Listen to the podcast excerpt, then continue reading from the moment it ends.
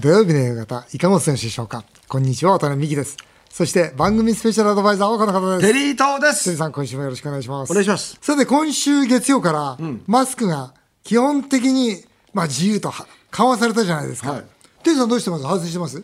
僕はあんまり外してないですね。あ、本当？はい。あの特にそれこそスーパーとかね、そういうとこ行くとなんか悪いじゃないですか。この前もね。確かに人混みの中ではね。そうそう。あとサラダバーなんか行った時にもマスクしてないと失礼かなと思うんで。確かにそうだよね。あと僕はまあマスクって自分のためじゃないと思ってるんですよ。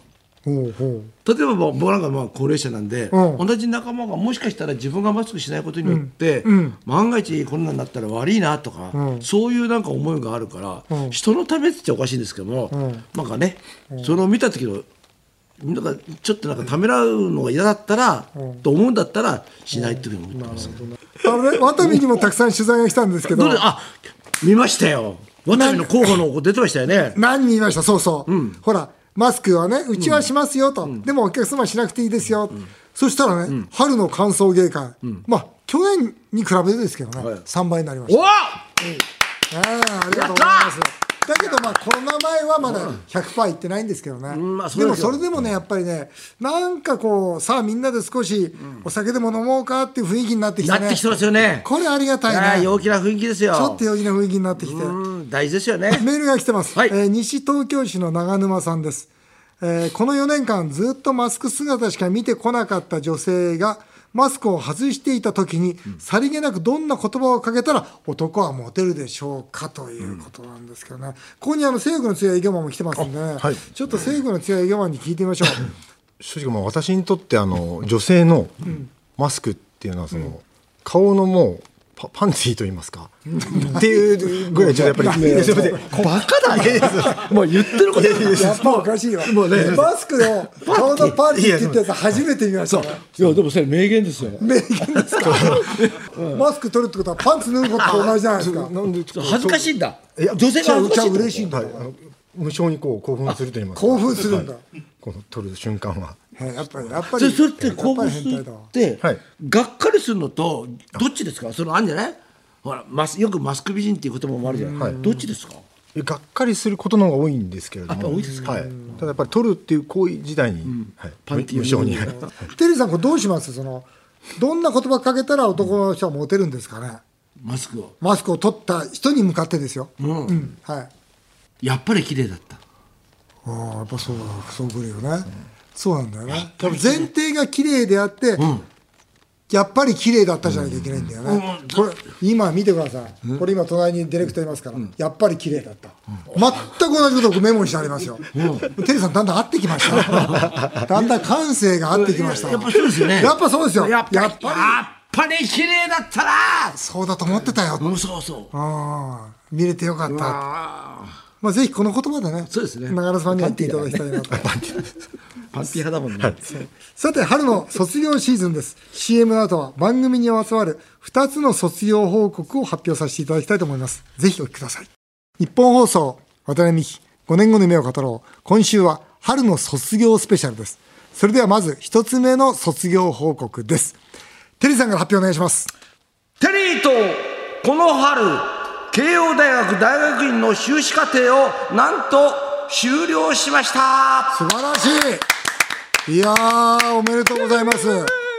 まあ泣か泣かないでください。大学院ですから正式には卒業ではなく修了って言いますが、正直ですねテリーさん、途中で泣き言言ってたんで、私は卒業できないと思ってました。ね慶応の大学院ですよ私も卒業できないとと思ってたでしょ？いや本当自分のテリーさんだって途中で弱気になってたいや本当に4回ぐらいもうねあもうダメだなと思いましたね。4回もですか、これ何年かかったんですか？あのね実は通通常は2年ですよ、ね、2年なんですけども、はい、その間に、はい。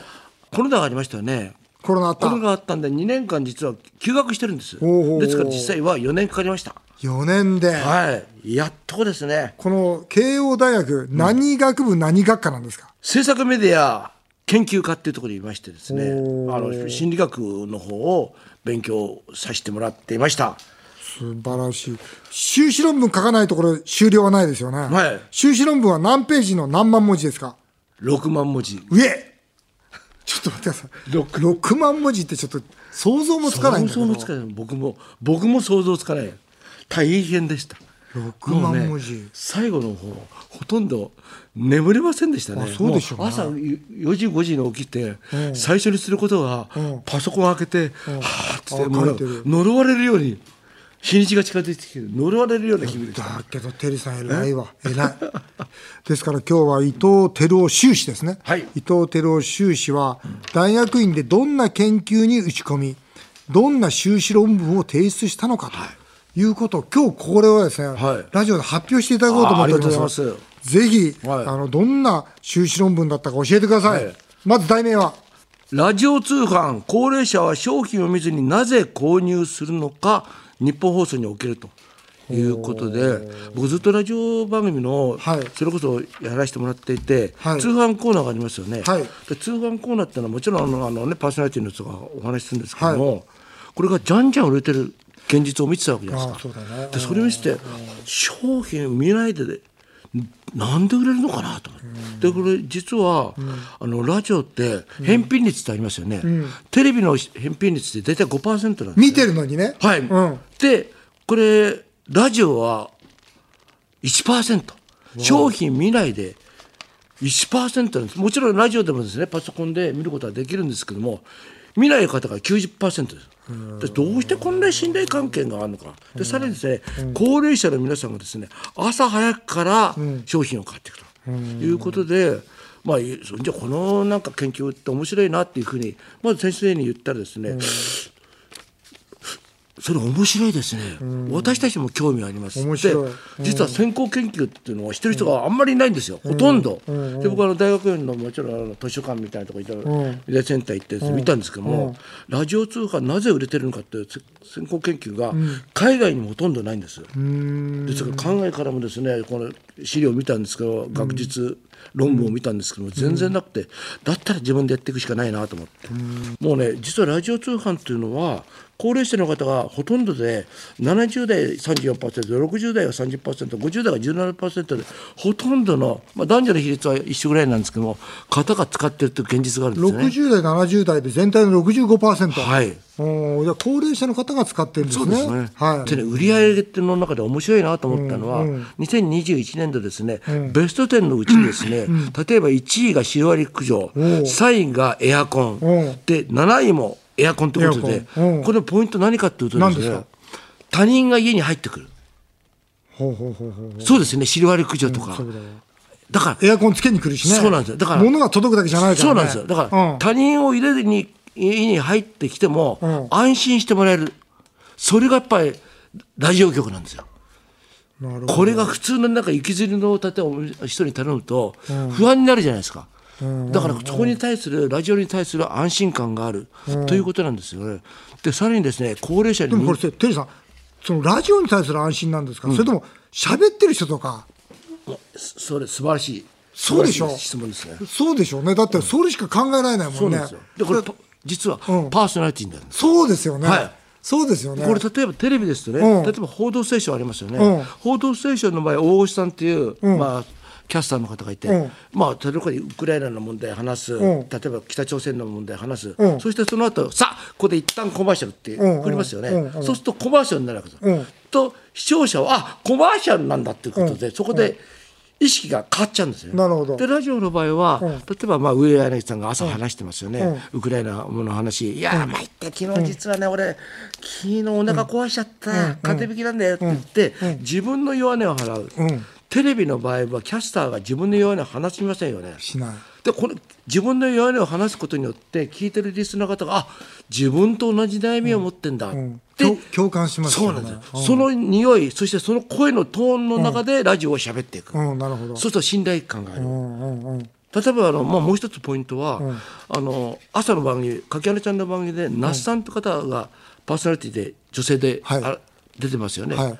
あの方も失礼なんですけどもお年もう70過ぎてますよ、ほうほうでテレビの場合30代ぐらいの方でみんななんか若い人にチェンジしていきますよ、でリスナーの皆さんは60代70代にもかかわらず、女性だけは若くなっていく、うん。でもラジオの場合は那須さんみたいに70歳の方でまた那須さんはそんなにこびないから、意外とクールなんですね、うんうんうんだからすごくラジオを聞いてる皆さんが信頼あ那須さんが言ってんだったらうん信用できるなというようなこのものすごくそこが一番のこと、なるほどな。パーソナリティの今言ったパーソナリティの力がものすごくあって、ここから CM だっていうことはなかなかね難しい。うちの会社でも、一番そのラジオの CM で力入れたのは、介護のそのホームの広告なんですよ。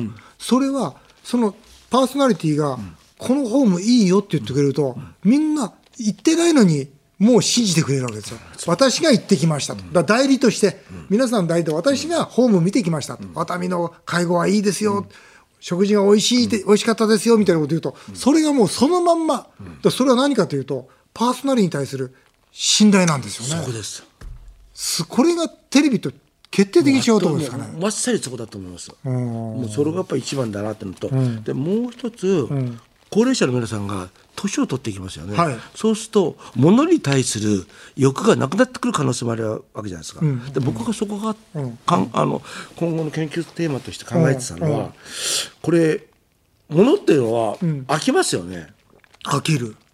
で、そうするとじゃあ何があるかというと、物より思い出とか物より何かをするチャレンジするってことに対する通販のシフトを変えていくってことも必要なんじゃないかと。なるほど。あの豪華客船なんかの、最近ね、その通通販っていうんですか、これはテレビですけど、これあれはものじゃないですもんね。経験ですもんね。だあのそっちにシフトしてるんですかね。あれがいいと思います。だからそれこそもう漠然としてるんだけど今度例えば長野県のどっかの高高原にみんなで星を見に行こうとか、そういうものがビジネスになっていって、何が例えば、ね、エアコンがどうだとか例えば羽毛布団がどうだかっていうようなことはもちろんあるんですけど、それとはまた別に。ラジオって何とかしながらできるじゃないですか。運転しながらとか。そうですね。だからなんかこう、流れね。れの中で、やっぱだから生活の本当一部になりやすいですよね。あそうですね、本当にそうだと思います。テリーさん、この、はい。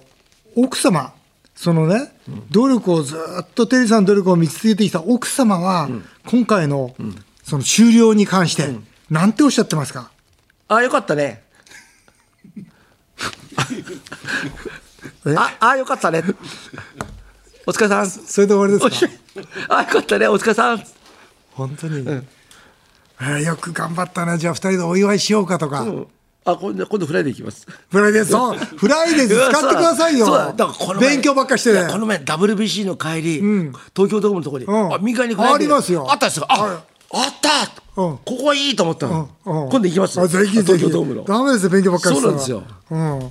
うん。改めてテリーさん何歳でしたっけ？73です。そうでしょう、73歳でこうね明日に向かって希望を持ってやっぱこう思って今のテリーさんのねその輝いてる目で話をされていてやっぱ人間っていうのはこう希望があると若いんだろうね。やっぱ年齢っていうのはやっぱそのね実年齢と心の年齢っていうのは全く違うんだな、改めてテリーさんの今のお話聞いてて思いますわ。いや素晴らしい。頑張ります。いや本当にご苦労様でした、おめでとうございました、ありがとうございます。えー以上、テリー東さん、慶応大学大学院卒業報告でした。日本放送渡辺美希5年後の夢を語ろう。春の卒業スペシャル。続いては番組の準レギュラー性欲が強い営業マンが海外転勤のため今回の放送をもって番組を卒業してしまうという報告です。そもそもは一流ビールメーカーのワタミ担当の営業マンで番組収録の見学によく来ていたところある日テリーさんからあの男は性欲絶倫の顔をしていると言われたのがきっかけでしばしば番組に登場することになりました。浮気がバレて以来6年間奥様に冷たくされていることをコミカルに話す姿や女好きならではの名言珍言がごく一部の男性リスナーから強烈な支持を受けました。そんな性欲が強い営業マンはなんと浮気が法律で禁止されているインドネシアに海外転勤となりました渡辺さんテリーさんは最後にどんなメッセージを送るのか注目です続いては、どうでもいい卒業報告をさせていただきます。えー性欲が強い営業マンが本日をもって、えー番組を卒業いたします、えー自分の口から改めてどこに行くのかどうぞ発表してくださいはい。えっと、残念ですが、あの、今回、成功賞が懲役1年となりましたの、インドネシアに転勤することになりました。法律で浮気が禁じられている国に行くことになりました。僕はこれ念じてましたからね。もう行くんだったらインドネシアしかないと 思ってましたからね。だけども政府の強い営業マンただでは起きないですよ。もう週末は隣の国に行ってでも遊んでくると。こう言っておりますの一番違うシンガポールなんですけども、まあ、タイまで2時間ぐらいで、タイはい。タイまで行けるよね、できっと本人はタイまで遊びに行こうと思ってるんですけどテリーさんどうですかこのインドネシア行きは？おそらく私ですね懲役3年になると思います。3回する。3回三回3回はする。三回はするんで三回はする。懲役3年は間違いないと思います。これね情報があの入ってきました、はいはい。えー性欲が強い営業マンは、転勤先がインドネシアに決まった瞬間にですよ、インドネシアの元大統領夫人、デヴィ夫人、ジャカルタで一山当てたいと、協力の相談をしたんですって。嘘すいません。とんでもないやつだと思いません？元大統領夫人捕まえて、ね、なんか一山当てたいんだけど、ふざけたやつですよ。そしたら、デヴィ夫人もまんざらじゃないです。それどういうことですか、ちょっと、ちょっと話してください。あはいあの私が行くちょっとインドネシアの会社が本当にあのまあちっちゃな会社でこれから新しいビジネスを始めようというところでしたので、はい何かこう現地の財界含めて人脈ご紹介いただけないでしょうかというちょっとお話を。うんそしたら、ご登壇しましたらもう、まあ、喜んでと。いいよと。はい、言ってくださったと。デデビさんどう？はい、デビさんいやいやさすがにちょっと恐れ多い。ですはいデビさんと噂になってほしいよね。デヴィさんと噂になったら、もうそしたら俺はもうね本当にこの男の本物だと。100 100万円あげる。一応ですね、この政府の強い営業マンの名場面集はい。作ってきましたので、どうぞお聞きください。さて、政府が強い営業マンは、はい。3ヶ月間手錠でつながれるとしたら誰とつながれますか？まあ、私あの隊員渡辺さんお世話になってます。右手は渡辺会長。左手は、まあ、西船のあのビキニマッサージの沙織ちゃんと。つながれればな、はい、沙織ちゃんと。俺、俺は嫌だよ。私真っ先にあのエンターテインメントバーに何エンターテインメントバーって？あの熊本にあるんですけども、熊本にあんだ？はい、どういうの？あのまあ店員の女性がうん。こうワイシャツを着てるんですね、でちょっとあの、えーまあある時間になりましたら、うん。水鉄砲が刺されまして それをかけれるっていう性欲は自粛が効かないでもステイ。妻からの浮気の検査ギリ陰性コロンビア人の方が好きなんですけど いやそのコロンビアの方にあの言われた一言で英語で「oh, You are monster」って言われたんですよそれはもう最高に嬉しかったですこのモンスターは名言だよね。いや、すごい。もうこれね、10年この番組やってますけど、モンスターは名言。これもう大谷クラスですよねもう大谷クラスですよ。大谷クラスもう世界的なあれだね WBC ってね。ね WBC クラスですよ。すごいね。モンスター、ユーはモンスター。いやもうさすごい。そんな普通言われないでしょ。でもこの準レギュラーとしてこう今振り返って聞いてみるとおかしなこと言ってますね。でもあれですよね、はい。ちょっとあのここでいなくなっちゃうの寂しいですよね。あそれは寂しいよね。うんだから寂しくいいから、まあ向こう行っても、なんか向こうの情報とかね、あとタイ情報。あタイ タイとインドネシア情報。そうタイとね、インドネシア情報は常になんかももらった方がいいと思いますよね。実はメールもたくさん来てます。はい。荒川のドンちゃんさんです。えー、性欲が強い営業マンが海外に転勤してしまうのはとても寂しいです。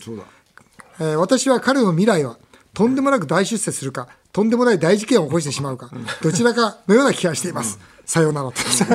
さようなら。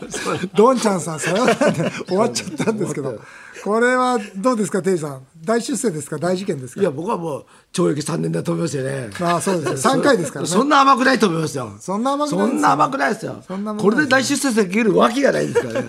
では西武の強い営業マンですね。この番組らしく、え5年後の夢をですね最後に発表していただきたいと思います。それではどうぞ。はい。先生ですが、はい。私の5年後の夢は、えーアジア一の夫婦円満。これどっかバカにしてますよテイさん。いやいやいや。何言ってんの？何言ってんの？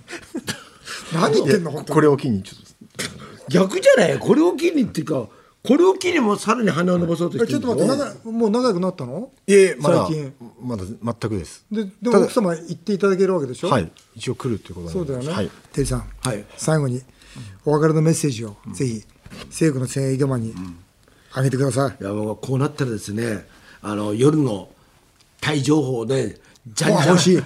あもうそれが欲しい。そっちの方がいいですね。あ真面目に生きててつまんないですからね。これはもうねはちゃめちゃタイ情報。なるほど。うん。タイではあとすタイでもあのワールドチャンピオンになれるかどうか。タイでモンスターと言われたかどうかっていうのはちょっとねね。ちょっと興味深いところで日本すよね。の侍になってほしいよね。僕はあの本当最後なんで、ちょっと真面目にね、あのーこの政府の戦営業マンについて話したいんですけど、はい。結構この男はビビリなんですよ。なんかこうそうなんか営業マンとしてこういうことやろうよというといやちょっと部長に聞かないとって。そうそういうタイプなの？そういうタイプなんですよ。だけど、その上で本当に僕はねいい営業マンだなと思うのは、やっぱりワタミ側に立ってそのものを言ってくれるんですよね。でつまり営業マンに我々何かお願いする時っていうのは、その営業マンはサントリーさん側に立ってそれはできませんできます、なんですけど彼は本当にワタミ側に立ってサントリーさんにものを言ってくれる僕はその姿というのは、あの本当にもうさもともとサントリーさんそういう文化あるんですがその中でもこの西武の営業マンは非常にその姿勢が素晴らしかったと思いますね。だから本当に実に頼りになる営業マンだったと思います。本当。まあ、あのうちの担当をやってますと、まあ、この間もですねうちの担当がなんとね、その外食全部の責任者で戻ってきたんですよ。で僕は久しぶりに会って「どうしたの?」って言ったら偉くなって戻ってきたわけですよ。だから要するに僕うちの担当だけじゃなくてそういうこと全部の外食産業全部の責任者で。